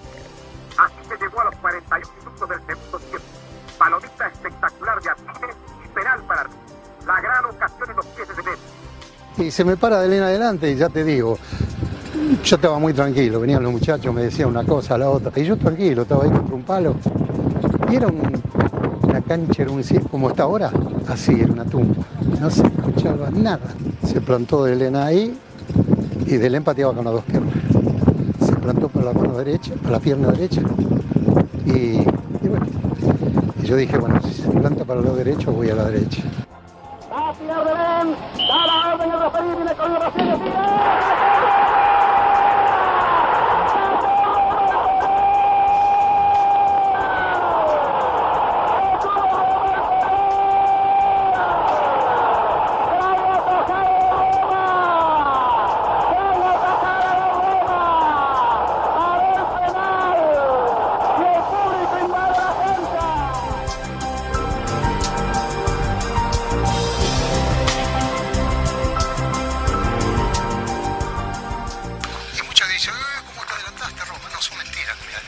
Lo que pasa es que la pelota me había casi pasado. La tomé atrás, así, y el cuerpo barrió con la tirada. Entonces, las piernas llegaron acá, a la punta de la vía chica, entonces la gente, Uy, ¿cómo te... No, no. Y los de River protestaban. Y, después ahí fue cuando terminó, en ese momento dijo, se acabó todo acá. Penal bien pateado es gol. A otra cosa. Y yo metí dentro del arco, me agarré de la red así, me quedé quedito ahí. Y mis compañeros me agarraron nada, nada. Porque todavía no había terminado el partido. Y bueno, y así fue. Y yo salí de acá de la cancha en, un, en, un, en un camión con ¿cómo se llama? En una caja abierta, tapado con una lona a las 9 de la noche de la cancha. Era un loquero la gente. En la calle, vos andabas por la calle y la gente era un loquero, se volvía loca. Pito, bocina, disfraces, cornet los días más felices siempre fueron oro, por ejemplo. Claro. Qué buen informe, ¿eh? Fíjate, fíjate esta foto. ¿Cuánto vale esta foto? Mirá. No, hermoso, emocionante, me, lo veo y te digo la verdad, es emocionante, lo quiero felicitar a Pablo que estuvo involucrado en la producción de este, de este, de este informe. Excelente. Es un testimonio valiosísimo porque es escucharlo al ¿eh? protagonista. Piel de, pollo. Es verdad, y que ya no está entre nosotros, un poco tiempo después se fue. Lo van cuando, cuando niega rotundamente que se haya adelantado, no se adelantó de ninguna manera. De ninguna manera. la pelota lo pasó y los pies fueron para adelante. Es mentira, basta de versear. No se adelantó nada. Me acuerdo, me acuerdo ese momento, porque yo dije, 50 años después, como iba a que, que blanqueara. Me dice, no, no, le, lo que pasa es la pelota me queda atrás y yo me tiento porque, claro, si la pelota queda atrás era gol. no, había, no, había, manera. mucho, mucho. Es verdad, se adelanta tanto que le queda atrás. Vos fíjate que tira, la, tira los brazos para atrás para sacar. Claro, claro. Así se pasa. Te digo la verdad, un genio no suelo, eh, viste, en, programas hablar del laburo mío, pero sin dudas está, es una de las. Lo que pasa es que este tipo, este tipo es tan grande en la historia de Boca, Roma. O sea, nosotros, yo crecí con esta historia, no había tanto material audiovisual, se contaba más radialmente, o sea, uno creció con estos diálogos, con lo del, con, el, árbitro diciéndole penal bien pateado es gol, no moleste más a jugar al córner, a patear el córner. Eh, nada, y, me parece eh, el informe tan gráfico eh, y tan, tan bueno, volver a felicitarte. Y una cosita más, River jugando de camisa, Lucas jugando con remera de piqué. Yo creo que eso simboliza también un poco bueno, Boca en su momento, antes, antes había tenido también una versión en camisa. Gracias a Santiago Cubelo, perdón, gracias a Santiago Cubelo y Matías Nice, que colaboraron en boca.cadena.ceneice. Quienes más lo puedan hacer, por supuesto, mañana participan por el matecito cuando nos juntemos en Entrebostero. Gracias a ellos dos que han dejado su aporte. Eh, continuamos, listo, listo, vamos. La década, la década a ver, Pablo, terminamos. No, no, una cosa chiquitita porque quedó fuera de, ese informe cuando, cuando se hizo la edición, pero que me gusta destacarlo. Yo le pregunté a, al Tano Roma si lo volvió a ver a Delem. Y la respuesta la leo, dice, claro que sí, después de que le atajé el penal fui y lo abracé, otros pasaban y le metían rodillazos, como vimos en, el video.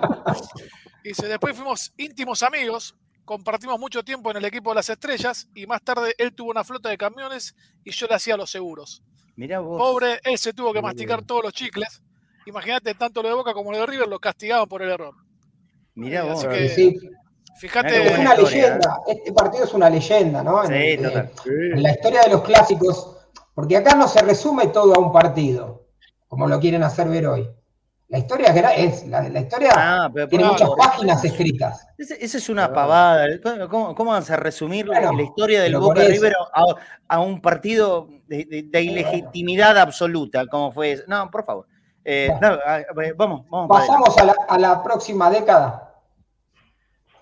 Ahí está. Vamos a la década del 70. Hacemos el mismo corte que hicimos antes, del 70 al 79. Se jugaron 41 partidos, 3 empates, 14 Boca, 14 derrotas, 57 eh, goles a favor y 49 en contra. Es muy parejo, un saldo favorable en goles, tal vez, para desempatar de alguna manera, para Boca. Pero eh, fue una década pareja en cuanto al clásico.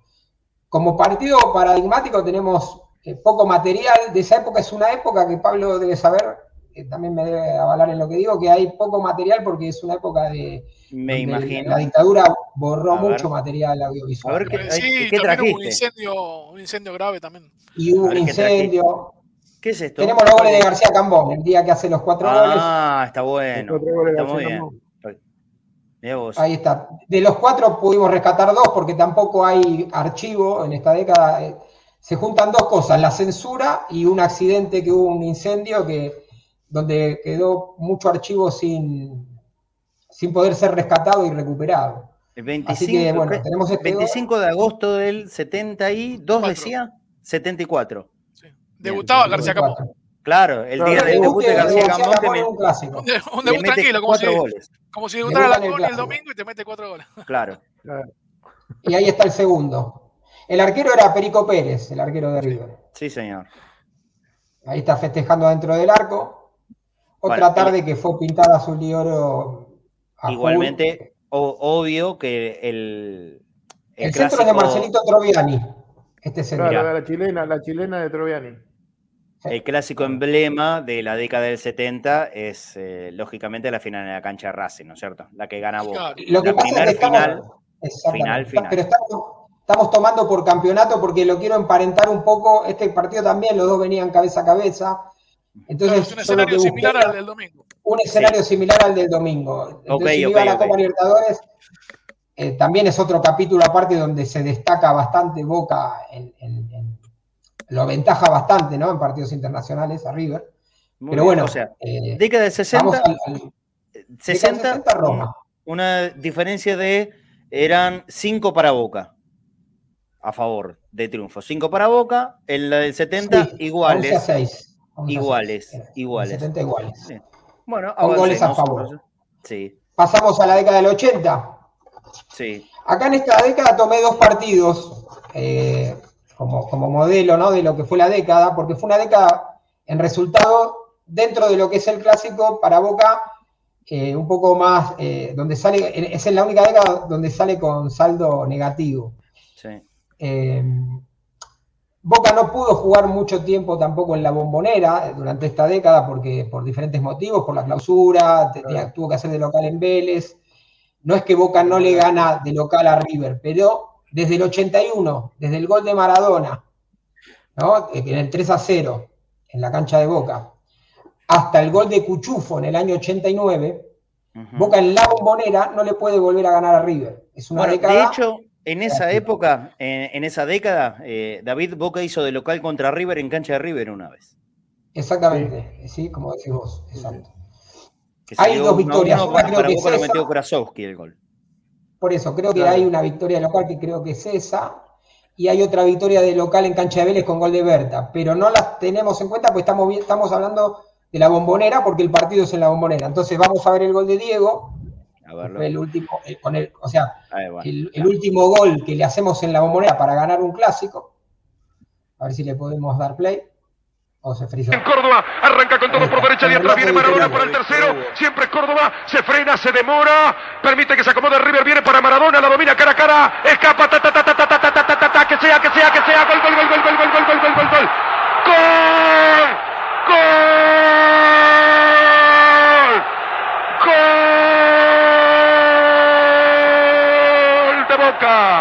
Maradona Diego Armando Maradona, el mejor jugador de fútbol del mundo, tras una jugada inolvidable de Córdoba, que arrancó de izquierda a derecha, puso el centro para Maradona, la paró con la punta del zapato izquierdo y cuando le salió Filión la enganchó, después pensó que a la derecha, que a la izquierda, que dónde la pongo y Maradona eligió tocarla abajo sobre el parante izquierdo del arco que da a la vieja Casa Amarilla y le doy tantos y tantos datos porque pasarán muchos y muchos años y los hinchas de Boca seguirán hablando de este gol de Diego. Grande, Armando, más grande, Maradona. Bueno, qué bárbaro, qué bárbaro. Siempre Víctor Hugo acompañando eh, las las épicas de Diego con relatos tan inolvidables como los goles. Qué, qué fenómeno.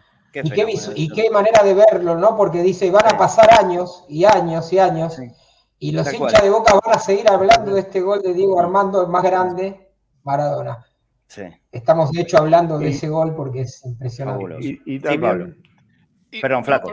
Perdón, Dale, dale. dale, dale, dale, Pablo, dale. Los dos, dale. Eh, sí, sí, obviamente que este gol es emblemático porque lo hace Diego, pero eh, siempre nosotros que, éramos muy chiquitos y sobre todo los que no lo han visto jugar, siempre se habló de que Maradona en esa época era un toro. Y para graficar eso, el primero o el segundo de, eso, de ese día eh, demuestra lo que quiere decir eso, porque Diego agarra la pelota a la mitad de la cancha, le meten un trancazo a lo Viesa contra Montenegro, y Diego da una vuelta a Carnero y sigue a toda velocidad, y la jugada termina con Diego intentando entrar al área, y el rebote lo agarra Brindisi y termina haciendo gol. Así que cuando quieran, véanlo. Ahí te, demuestra El otro día, por ejemplo, en, el cronovisor de, Gustavo Pereira recordaban el, gol de Pichi Escudero a Colón, allá en Santa Fe. La patada que le meten previa a Diego antes de tirar. salta? Increíble. Pero eh, es un zarpazo criminal. Rueda, se levanta, y puntea la pelota para dejársela casi sobre la línea final y tira el centro, un centro perfecto. El, gesto, del salto, el, gesto del salto, Marce, es, ¿viste los, corredores con obstáculos en las, Olimpiadas que tienen la valla? Sí, sí, Lo salta como una valla. es impresionante lo que hace. Cae, aparte por el salto, se levanta y Ah, es un genio, era un genio. Bueno, tuvimos nunca, la suerte nunca jamás nos vamos a cansar de ver imágenes de Maradona. Como lo mismo me pasa con, vemos imágenes de Riquelme, no me canso nunca en la vida. Los goles de Palermo no me voy a cansar nunca en la vida. el Flaco quería decir algo antes de Pablito. Sí, dale, Flaco. Y otra cosa que va a quedar en la historia inolvidable también, Cacho Córdoba por derecha. Claro. Sí. Porque Cacho Córdoba tenía la pierna derecha para, para apoyar nada más. Y engancha y le mete el centro de zurda, ¿viste? Engancha porque, claro, y el defensor se lo come, sabiendo que era Cacho Córdoba. Vos ya te parás para que tire el centro de zurda, la tira a la bandeja, a la tercera bandeja. Y pero también cómo sorprende, ¿no? La aparición de Córdoba por ahí, porque tácticamente, o sea, aparece por un lugar donde no estaban los planes de nadie. Me interesa mucho ver el otro triunfo. ¿eh? Y va a buscar. El otro triunfo es, con el gol de cabeza de, El gol de cabeza de Cuchufo es en el año 89. Ahí vuelve a ganar Boca en la bombonera después de este partido. imagen de eso? Sí, sí, sí, tenemos. Ahí va. El, cordobés del pecho inflado. Claro. José Luis. Centro Ponce. Centro Mirá qué cabezazo. Ya. Golazo. Ayer justo hablé de este gol. No, la mató. Ayuda, hay un par de guerreros ahí. Y Marquesini, Estafusa, eh, Perazo, venía Richard Tavares, Maranga, ahí arriba. un gran equipo, este, este, es el gran equipo que, que, hace un muy buen trabajo en la Libertad del 89. Mirá qué lindo centro de Bocha Ponce. ¿eh? Y es el año que termina siendo campeón de, de la Supercopa. Está Marangoni ahí en el medio. No, venía de ser, esto es en el 89, Boca venía a fines del 88 a ser campeón de la Supercopa. Claro, pero venía, campeón en noviembre de la Supercopa. Del 89. venía sin poder, eh, venía sin poder, este, es verdad. No había ganado nada. no, había ganado nada. Pero Boca venía sin poder ganarle a, River en la bombonera. Había habido un par de empates que Boca iba ganando. Hay un partido con dos goles de Graciani que empata. Yo te voy a corregir, te voy a corregir una. para, no, no, no, no, pero espera. Te voy a corregir una, porque rápido ya me, estoy acordando. Boca le gana a River en el 86 el gol de Comas. Ah, con Comas, el gol de Pícaro Comas, sí, es verdad. Boca le gana a, River, así que lo ponemos. ¿Cómo? A Goico. A Goico, el, gol de, el gol de Comas, a Goico, es verdad. O sea, vendría 81, 86. O sea, desde el 86, pero bueno, fue una década pobre en, partidos ganados en la bombonera, también porque se jugaron pocos, Boca no tuvo, no, no, hizo de local eh, generalmente ahí, claro. Eh, entonces también resignó esa posibilidad, ¿no? De, de jugar en, la, en, la, bombonera. Pero deben ser de las pocas décadas que River le saca una ventaja en, eh, en el total de, de los 10 años, ¿no es cierto? Estamos hablando de un River que, en, los 80 tuvo el mejor equipo de la historia. Este es el mejor River de la historia verdaderamente. Y nosotros este, en, esta década es el verdadero River de la historia. Claro, en el 84 le jugamos dos veces con los pibes, creo. claro. claro. Sí, sí, hubo, hubo, una goleada de River en pero, la cancha. Pero realmente este River, el River de los 80, yo creo que el que va del 84, 85 al, al 88, 89, es el mejor, por lo menos de los que yo vi, es el mejor River de la historia, pero por escándalo. O sea, no, esto que vimos, esta versión que vimos de River ahora que de la que hablan no tiene nada que ver con lo que era ese equipo. El primer campeón de América y el único del mundo. una cosa es el mejor equipo de la historia y otra cosa es el ciclo más exitoso de la historia. Claro. Son dos cosas distintas. Bueno, pero es como un juego de palabras porque siempre se quiere asociar que esta es la mejor época y. Claro. E-, ese River era, era, un River muy difícil de ganarle, en serio. Ya seguimos con el informe, pero actualizo. Cuarto set, Está ganando 2 a 1 Brasil en sets en, el volei, 16 a 16 en el cuarto. Listo. Calientísimo. Eh, no, no, me quedé pensando, qué mal que le pegó Ponce en el centro. la comba no, la hizo bien, la pelota. La pegada que tenía Bocha Ponce. La pegada que tenía Bocha. Impresionante. Sí, sí, sí. Bueno, avanzamos a la década del 90. Avanzamos a los, a los 90. En los 90 Boca le saca mucha ventaja a River. Creo que es la década eh, más favorable y donde Boca realmente lo adopta como hijo, ya directamente. Ya si había alguna duda acá, directamente ya van al registro y le saca el DNI y dice hijo. y ahí, de ahí queda como hijo. Bueno, de ahí, ahí, ahí nació, eh, eh, entiendo, el, famoso cantito, Boca no tiene marido, Boca no tiene mujer. Exactamente, es así. En aquel año 91 empezó. El que arranca con una racha impresionante contra River es el maestro Tavares. Sí, señor. El maestro Tavares mete cinco o seis clásicos seguidos de ganar, no, ni con empate, o sea, todo ganancia. Sí, Impresionante. Y perdió recién en el clásico número 13, en un verano de Mar del Plata. En el cuarto partido de un verano, del verano del 93 en Mar del Plata. Exacto. Cuarto partido. Cuatro veces jugaron ese verano, ganaron el cuarto recién. los partidos que gana son partidos por copa, por campeonato. No es que, bueno, en Mar del Plata ganó dos, tres, no, o sea, le ganó el, verano, porque ahí arrancó él con la pretemporada en el año 91 eh, y arranca ahí en el, torneo clausura 91, le gana en el torneo clausura, le gana por la copa, porque Boca estaba clasificado a la copa, le gana en Núñez y le gana en la bombonera, es el 4 a 3 famoso que da vuelta un 3 a 1 Boca, y en Núñez le gana 2 a 0, Batistuta eh, los, dos Batistuta, Los dos, ¿no? Uno de penal y Sí, uno de señor, cabeza. los dos de Bati. Sí, sí. Sí, sí. Este, Bueno, vamos a ver el gol emblemático de los 90. Vamos, pero, pero el partido emblemático de esta década, en mi opinión, porque lo voy a emparentar con lo que viene ahora, es el que llegan a la, a la fecha número 11 o 12, no me acuerdo bien cuál era, con un punto arriba a boca de River y juegan en la bombonera. River que venía metiendo 4 o 5 goles por partido, o sea, era el River de Pasarela que había ¿Hay salido relato campeón de esto? anterior. Perdón, ¿eh? ¿Hay audio de esto? Eh, hay, hay dos links. Ahí está.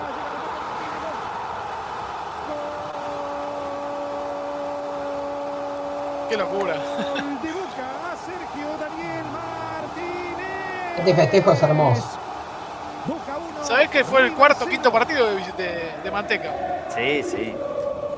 Encima estaba Diego, en la zona de Ahí Sosa. está el cantito. Ahí está el Diego, cantito. Ca- Carlos K, eh, Carlín Calvo, ¿A quién amonestaron? ¿A Tapia? A Tapia. Este Claudia. es el cantito que, el cantito que decía recién. Sí, exactamente. Fíjate, este era otra de que el bar era una Y locura. acá hay otro piletazo, afuera, afuera del área aparte. No, el Sí. full fue, el full fue, pero fíjate. No, no, no, no, área, no, no, no, no, fue. No fue ni full, ¿eh? No fue ni Y full, fue fuera del área. Fíjate que no lo toca Giontini. No lo toca. No lo toca. Nada, mirá, mirá, Ay, se tira, se tira. Cuando te, muestren área el de- lo pone- cuando te muestren el penal de- contra Central en la final, mostrale esto. Y el de Hernán. Mirá. Y mirá que viene el mono, ¿eh? No, tremendo. Tremendo. Tremendo. En el arco Encima- contrario, Impresionante. este es el arco todo- sur, ¿no? El arco contrario, el que da Riachuelo. Claro, el arco todos los escalones al- vacíos, esos eran porque de arriba te tiraban. Te tiraban de todo. Sí. No, la, la cancha explotó, yo me quedé afuera ese día. La cancha explotaba. Yo estuve. Yo llegué, yo llegué y me, la policía palos, palos, eh, no, no, no entramos, no pudimos entrar. Bueno, Porque yo aparte estuve una cosa, desde la una eh, de la tarde colgado, colgado de uno de los parantes de la platea. ¿Y vieron el- el- la separación de la bandeja? Que Mm. tiene el, el fierrito. Bueno, ahí eh, me, me depositaron ahí a la una de la tarde y quedé clavado así. Tenía nada más que 40 grados de fiebre. No me perdía ni loco. Nada más que 40 grados de fiebre tenía ese día. Después del gol de manteca se me fue todo. ¿Sabés que Todo. Se fue todo. Te- llegué impecable. Mejor que nunca para el otro día, obviamente, ir al colegio. Ah, ahora te sentís bien, mañana vas al colegio. Olvídate. No yo no pude entrar, era una locura, no. Yo laburaba en un videoclub en esa época. Y no, o sea, salí, le pedí permiso al dueño para ir a la cancha. Bueno, salí y me fui para la cancha, pero llegué eh, tarde, o sea, pero es- Partido hora y media, dos horas antes del inolvidable, partido. Inolvidable, inolvidable. Te agrego un datito del penal. El mono, eh, atajando ese penal, eh, extendió y después batió el récord de Roma de Valle Invicta, porque venía Sí. eh, eh, enumerando varios partidos sin recibir goles y ese tanto hubiera interrumpido esa, esa racha. El que, el que le rompe la racha es el gol de Mohamed o, o hubo El uno anterior. Independiente. El de Independiente de Mohamed. No, no fue Mohamed, perdón, fue Garnero. eh, Garnero. Garnero, el centro jugada atrás de Mohamed. derecha y centro atrás. Sí, Exactamente. Exactamente, mira un vos. día que, vos. como tantos otros en la bombonera, se atajó la vida eh, el, el arquero rival. Ese día fue. Isla que atajó todo hasta Es- el último penal, ¿no? El que- Sí, que siempre lo lo digo, es la, es la actuación más infernal que yo vi de un arquero en toda mi vida. En toda mi vida. Atajaba el aire Islas ese día. Y se Una atajó cosa todo. Increíble, increíble. Bueno, vamos, seguimos adelante. ¿Qué nos Bueno, viene ahora? ¿Qué- Esta Ah, década de de los los estos viajes, 90, estos viajes, ¿no? claro. Qué, lindo estos viajes en el tiempo, ¿no? Sí, ¿Verdad sí, sí. Mirá, mirá, porque acá hay más de los otro partido, 90. otro partido emblemático. Guerra Es este. ya está en el área. Fabri también. A Guerra lo toma Ayala. Fabri lo toma Berizzo. Viene también Cedré. ¡Guerra! ¡Gol! ¿Qué decir? no? Una tarde inolvidable.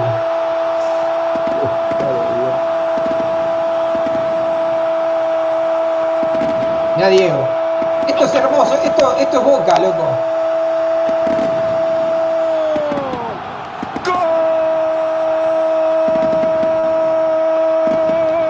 Hermoso.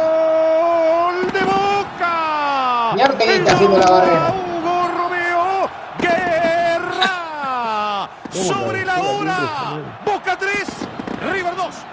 Bueno, y a diferencia de el Tano Roma, que 50 años después sostiene que, o sostenía, mejor dicho, que no se había adelantado, eh, Hugo Romeo, que lamentablemente también falleció hace un par de años, eh, se encargó de decir que no fue con la nuca, que fue con el parietal, pero quedó con la nuca. Bueno, Era, fue con la nuca, Hugo. ¿Eh? Pero Con con el, lo el que recuerdo fue con la nuca. fue un gesto técnico, porque era, para, eso es verdad, era un gran cabeceador, eh, Hugo Romeo. Sí, claro. Y este gol lo hace, lo hace un tipo que sabe mucho, porque el gesto técnico que mete, o sea, para cabecear, es buenísimo. Flaco, Guerra no, fue un gran está goleador en Huracán. Sí. Yo, yo creo que Dale, yo creo que la pelota venía, venía muy bombeada, tardó en caer, entonces él cuando le quiere meter con el parietal derecho se pasa y le pega en la nuca. Porque la pelota venía muy bombeada, muy llovida. Y uno salta y la pelota tarda en pasar. Pero un, pero un gran cabeceador, cruzado. porque el tipo, el tipo relaja la cabeza, porque otro Sí, capaz claro. que eh, le pega con el plato, ¿me entendés? Y la tira a cualquier Claro, lado. Sí, sí, sí. Sí, Centro de Pineda. Centro de. Pineda, sí, que después fue al Mauricio Mundial. Pineda. Sí, señor. Claro, también, Mauricio Pineda. también. Esta fue otra tarde, ¿no? De, de gloria eh, Total. azul, y, azul y oro. Total. Hace un golazo. Pompey. Pompey hace un golazo de afuera del área. Claro, el primero. El primero Cedrés. segundo de Cedrés de penal y este, y este el tercero. Que Cedrés va y se lo grita en la cara a Ramón Díaz que lo había echado de River. Así es. Exacto. Así es. Exacto. Bueno, avanzamos, avanzamos, que Bueno. estamos llegando casi dos y media de la tarde. Bueno, pasemos. Siguiente, ya estamos en la siguiente década. La década del Tenemos la 2000. platita. Ahí está, del 2000 al 2009. Mirá vos. Ve- Pensé que había 24 más. Pensé que había más a favor de Boca, ¿eh? Ah, No tanto, uno, uno Boca apenas. tuvo, me parece, una muy buena racha en la primera mitad del 2000 y después se equilibra un poco. Claro. Me parece, Ese ¿eh? es Me otro- parece. Ese es otro relato también, que dicen que Boca lo tiene de hijo desde que vino Bianchi. ¿Viste cuando dicen que hay un antes y después de Bianchi? Que, y que es, Bianchi es lo más grande que nos pasó en la vida, pero no por eso todo lo que se construye a su alrededor, a veces para, para tirar abajo a Boca, es real, ¿no? Desde, desde la vereda enfrente, digo, ¿no? Como que dicen, no, Bianchi fue un grano en la historia. de Boca. No, no, Grachi- Bianchi es lo más grande que nos pasó, pero viene a ratificar lo que Boca era, ¿no? A cambiar un paradigma. Mirá, Y- y- yo- Y, y Ah. Boca ya lo tenía de recontra hijo. Boca empieza la paternidad, por eso yo digo que el DNI se lo sacamos en la década del 90.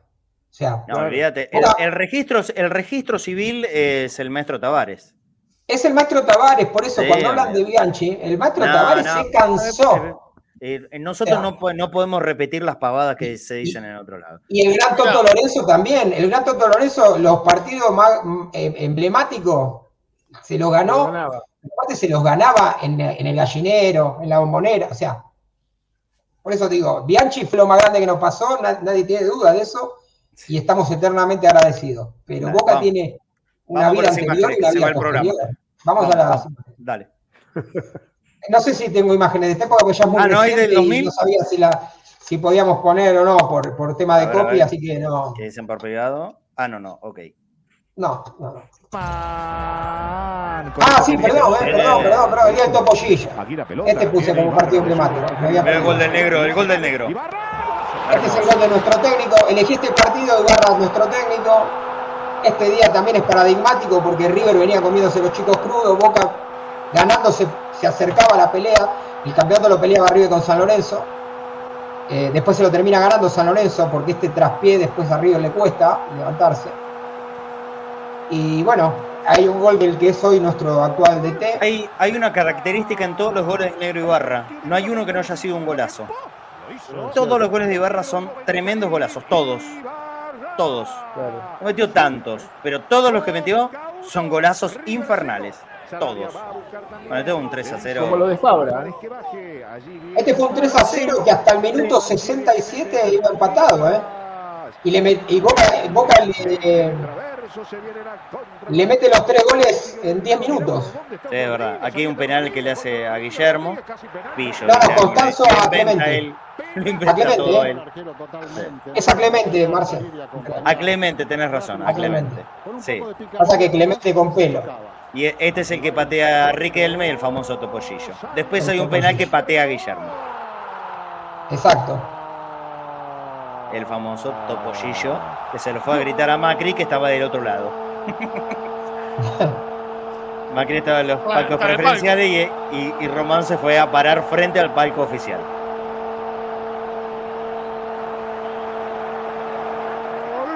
De Boca, 26-30.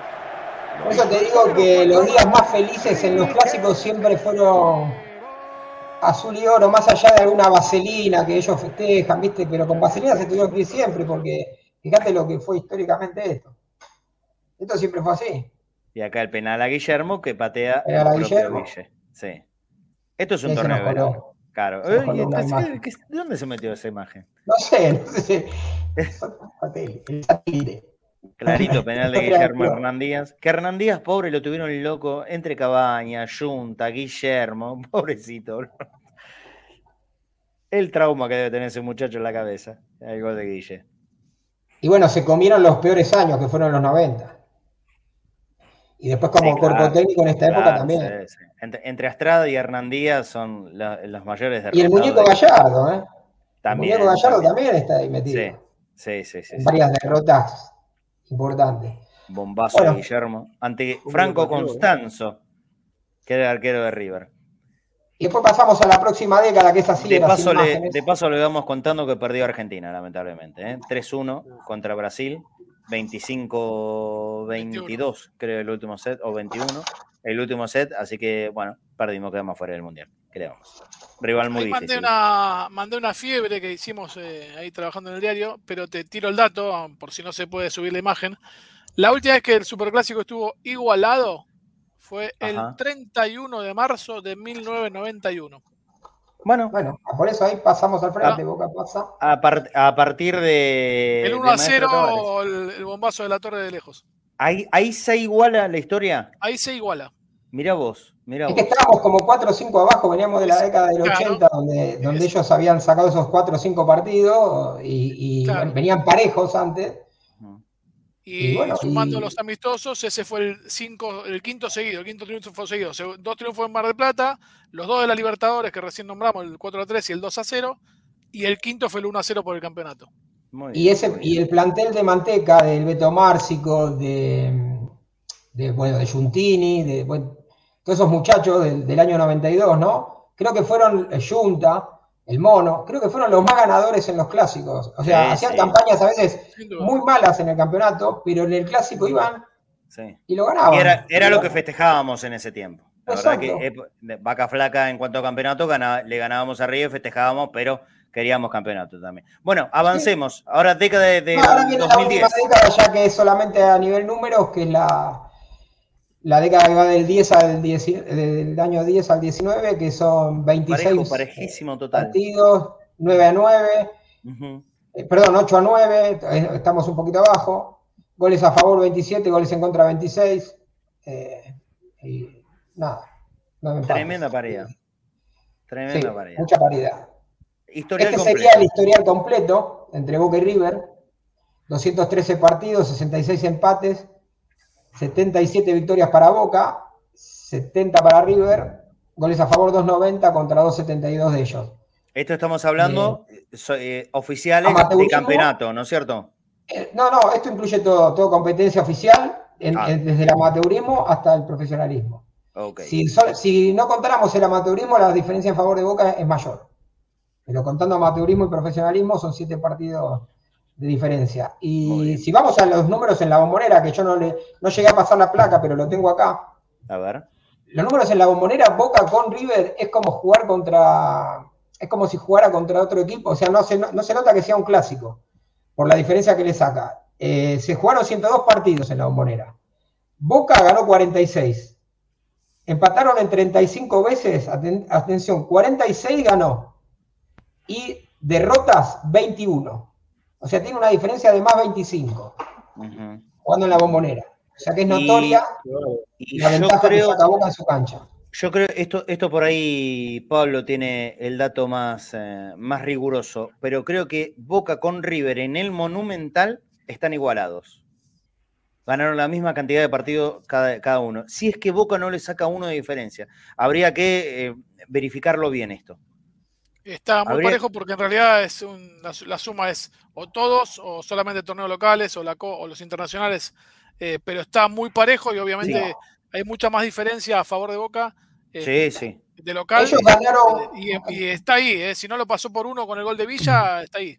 En, están en- ahí porque en la, la bombonera Boca saca una diferencia que River no puede hacer en el Monumental. la diferencia, la diferencia la acortan cuando Boca va a una cancha neutral.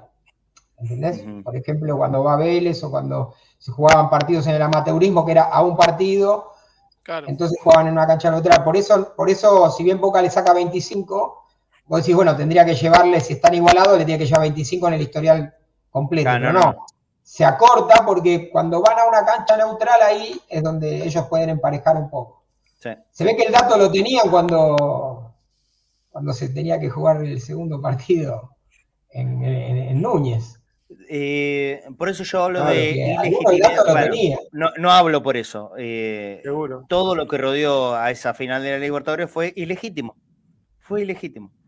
Que no quiere decir ilegal, ilegítimo. Eh, fue legal porque lo legalizaron ellos. Pero fue absolutamente ilegítimo. De hecho, la Copa Libertadores de América se juega en Europa. Empezando desde ahí, todo está mal, ¿no es cierto? pero ahí hubo responsabilidad de los nuestros también. ¿Qué vamos a hacer? Lamentablemente. Tenemos que cerrar. Ahí, hasta ahí llegó el informe de David Vázquez. Los años más felices siempre fueron azul y oro. Y vaya que es así. En realidad, el, azul y oro simplemente esa es la excusa para ser feliz. Eh, por lo menos para todos los hinchas de boca, sin lugar a dudas. Muy buena, David. Flaco, hoy tenemos a las 10 de la noche un nuevo capítulo de convocados, ni más ni menos que un multicampeón de América como Pancho Sá. Sí, Marcel, la verdad que es, eh, es impresionante, Pancho.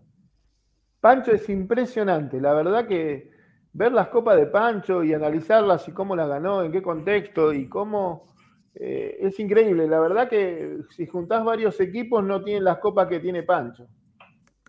Es increíble, la verdad. Es verdad, es verdad. Y, aparte, merecidas porque el tipo es una persona excelente yo creo que uno de los jugadores de fútbol más queridos de todas las épocas. Sí, muy cálido. cuando, cuando, cuando, hablas con él eh, es, un gusto hacer una, entrevista de Pancho Sá, es un tipo tan amable. Eh, hemos hablado aquí en su momento, por supuesto, en, el Conectado por Boca, y hoy tienen la chance de poder ver la charla directa, mano a mano, entre el Flaco Fornés y, y, Pancho Sá en Convocados. No se olviden, a las 10 de la noche, puntual, está empezando el programa. Un abrazo grande, Flaquito. Te espero mañana, que también hay sección ¿eh? de, cabeza de boca. Abrazo grande. Bueno, compañeros. Bueno, compañeros, nos vemos mañana, así que un abrazo grande para todos.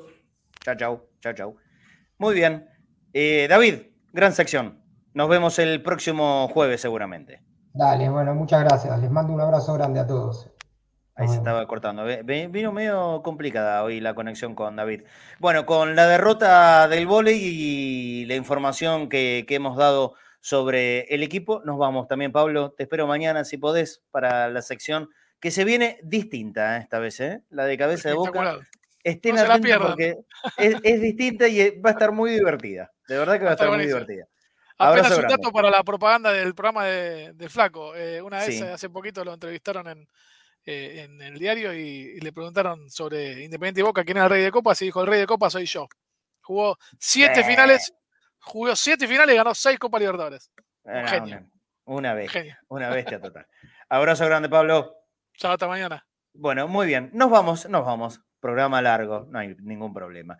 Mañana nos estamos encontrando, como siempre, a la misma hora, a las 13 horas. Viernes, con la sección de cabeza de boca, que va a estar muy divertida, Todavía no les puedo anticipar nada, pero va a estar muy, muy, muy divertida. Enganchense y volviendo a decirles a ustedes que pueden colaborar con nosotros y ganarse el matecito de acero quirúrgico de Queen International con el logo de Cadena CNS. Aquí lo tienen. Tenemos en modelo azul, también hay eh, en amarillo. Eso de acuerdo al, ganador lo va a poder elegir, por supuesto.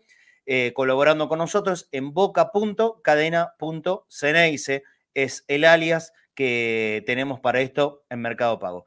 Eh, todo ayuda nos, nos, va a ayudar. Gracias a los dos amigos que nombré anteriormente que nos habían eh, ya mandado el aporte y obviamente pasan inmediatamente a participar mañana del sorteo del matecito que vamos a hacer en el programa que tenemos los viernes a la noche entre Bosteros. No se olviden, ¿eh? mañana también a las 9 de la noche los espero para hablar de todo lo que ustedes quieran. Es ese programa donde hablan ustedes, donde yo los leo, donde los escucho a ustedes. No es la idea que hable yo todo el tiempo, sino ustedes. Y ahí se van a poder ganar este matecito de cadena Ceneice. Es más que nada una manera de poder ayudarnos a nosotros en el laburo que hacemos todos los días, más allá de los regalitos que están buenos de todas formas, ¿eh? son de muy buena calidad, no, no regalamos ninguna cosa de berrete acá. Cuando regalamos, regalamos en serio, no nos sobra nada, pero cuando tenemos, eh, los regalitos son muy buenos de verdad, por supuesto.